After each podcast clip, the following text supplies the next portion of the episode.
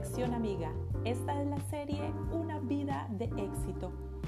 Este será el episodio número 2, Hablar con gracia. Eclesiastés, el capítulo 12, verso 10 dice, procuró el predicador hallar palabras agradables, escribir rectamente palabras de verdad. Hablemos sobre la comunicación, sobre el lenguaje.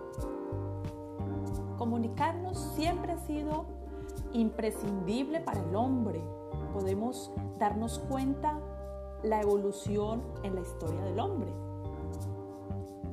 Entonces, el origen de la lengua nace en cada nación a su naturalidad, ya que se van construyendo su vocabulario y este, con el paso del tiempo, se va extendiendo.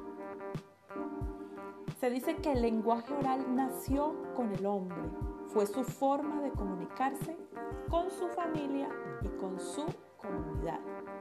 Cada persona necesita comunicarse de una u otra forma, pero la más agradable o sencilla siempre ha sido el habla. Y el habla, el, comunicarse, el lenguaje, tiene unas características. Esas características son la expresividad de forma eh, espontánea, una forma natural, de una forma expresiva.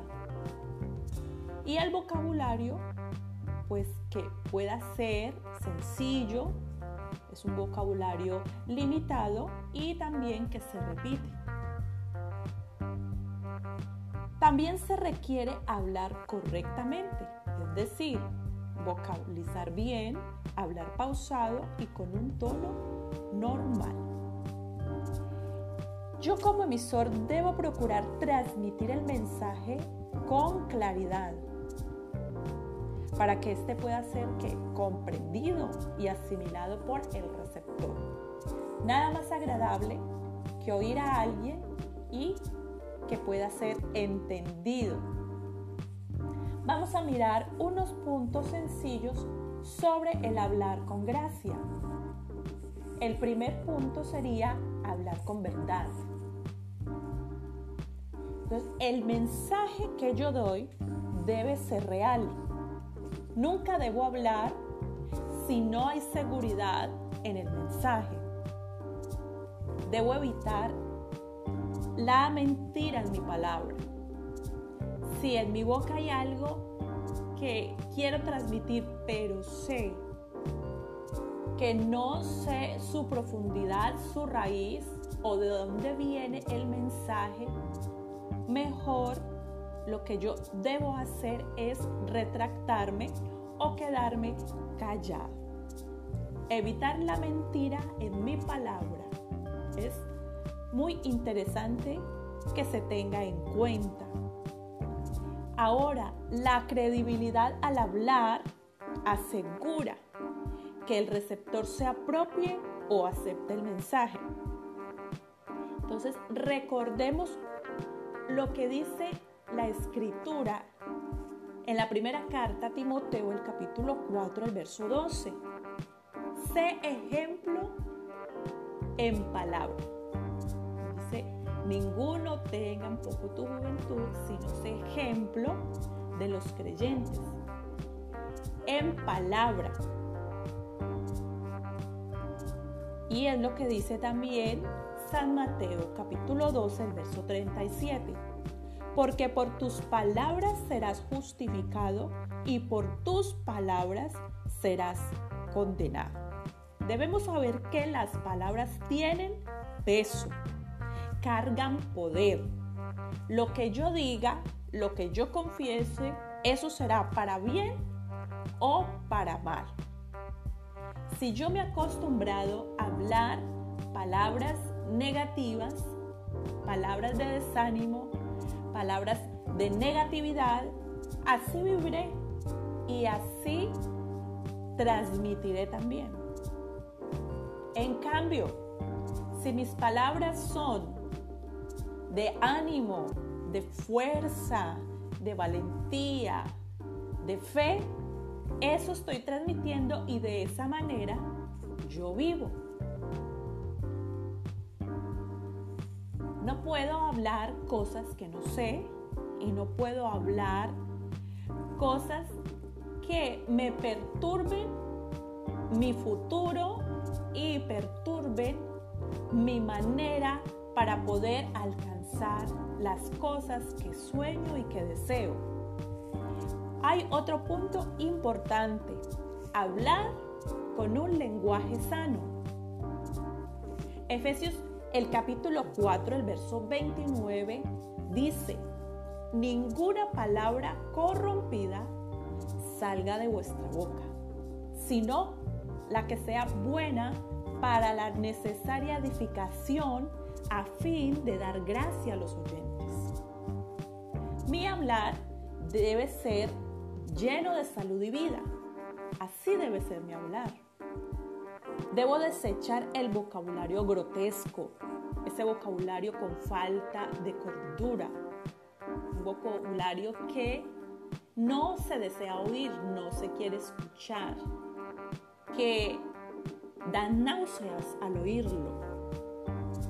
Como eso produce náuseas, lo que yo hago es evitarlo a toda costa. Desechar ese vocabulario me va a ayudar a iniciar un nuevo lenguaje en mí, en mi vida. Y así de esa manera yo voy a vivir. Eso es lo que yo voy a transmitir. Y ahí es donde yo debo enfocarme. Las conversaciones vulgares, las conversaciones obscenas de doble calibre. ¿Cuántas personas parece, entre comillas, se deleitan hablando de esa manera? Seguramente has tenido la oportunidad de estar en reuniones, de diferente tipo y tal vez en una situación te has encontrado en, ese, en esa escena, en ese panorama. Y de verdad que no es nada agradable. Porque estamos acostumbrados a otro tipo de comunicación y a otro tipo de lenguaje. Y una persona que habla eh, ese tipo de palabras y tiene esas conversaciones, de verdad poco se desea escuchar. Las palabras deshonestas. Las palabras deshonestas son aquellas que son indecentes, vergonzosas. Palabras que eh, tienen doble sentido las palabras necias son esas palabras ociosas, es decir, palabras sin fruto, no tienen provecho, no tienen sustancia, no tienen profundidad, son superficiales. Y son aquellas palabras que enredan. Son conversaciones que llevan a... Es como que atraparan, pero como en una red y hacen daño a la gente, a las personas. Otra de ellas son las palabras, las truanerías, que son las groserías, los tacos. Es la agudeza para contar chistes groseros. Y eso no, no puede estar en un vocabulario o en un lenguaje sano, porque ya se está hablando de un lenguaje dañino, de un lenguaje corrompido. Efesios, el capítulo 5, el verso 4, dice, los cuentos obscenos, las conversaciones necias y los chistes groseros no son para ustedes. Es una recomendación del apóstol. Y esta versión me encantó porque es muy directa y es muy clara. Los cuentos obscenos, las conversaciones necias y los chistes groseros no son para ustedes. Mira, qué bueno uno poder hablar y saber que tiene un lenguaje claro, pero también tiene un lenguaje sano, donde evita esas palabras que solamente hacen daño. Y tengo un último punto que es hablar con sazón. Que nuestra palabra, oído, que nuestra palabra no sea insípida, sino que tenga sal. Es decir, nuestra palabra debe ser sazonada. Así como un alimento sin sal que no provoca comer, no se disfruta. Asimismo, un alimento bien sazonado, aún si yo no tengo apetito, lo deseo.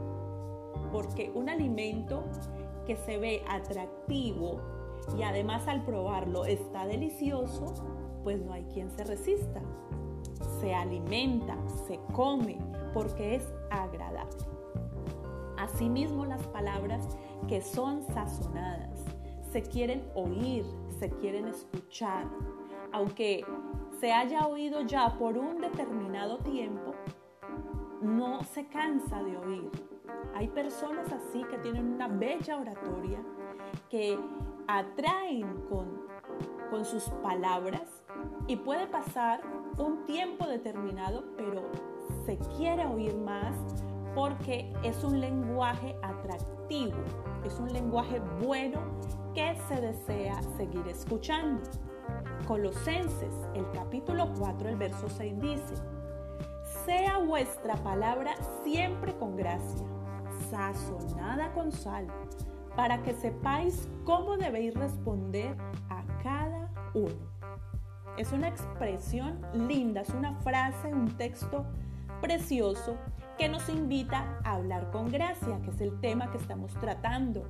Tener un lenguaje con sabor y que podamos saber dirigirnos a, a determinadas personas según la respuesta que estén esperando.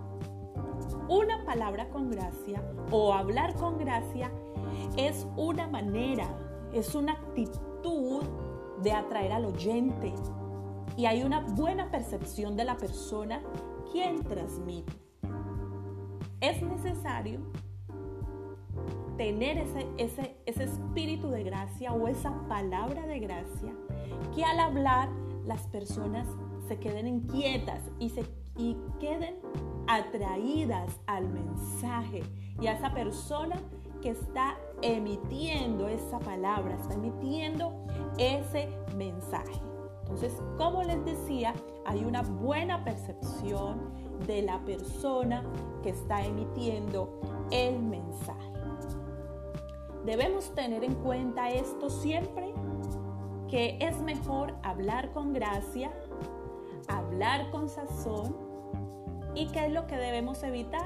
Debemos evitar la mentira, debemos evitar la mala conversación, las malas palabras, debemos evitar las palabras corrompidas, los chistes groseros, las palabras deshonestas, las truanerías que son groserías, todas estas cosas que lo que hacen es eh, dar una sensación negativa de la persona en sí. Pero una persona que hable con un lenguaje sano, pero también atrayente, es una persona que en todo lugar puede ser escuchada. Quiero terminar con esta frase. Hablar con gracia y verdad determina el corazón que tengo y me abre las puertas de la confianza y el amor. Muy bien, hemos terminado este capítulo en este día y quiero bendecir tu vida y te animo para que sigas escuchando esta serie Una vida de éxito. Quiero también que puedas visitar mi perfil en Facebook. Visítalo porque será también eh, muy efectivo para ti y para tu vida.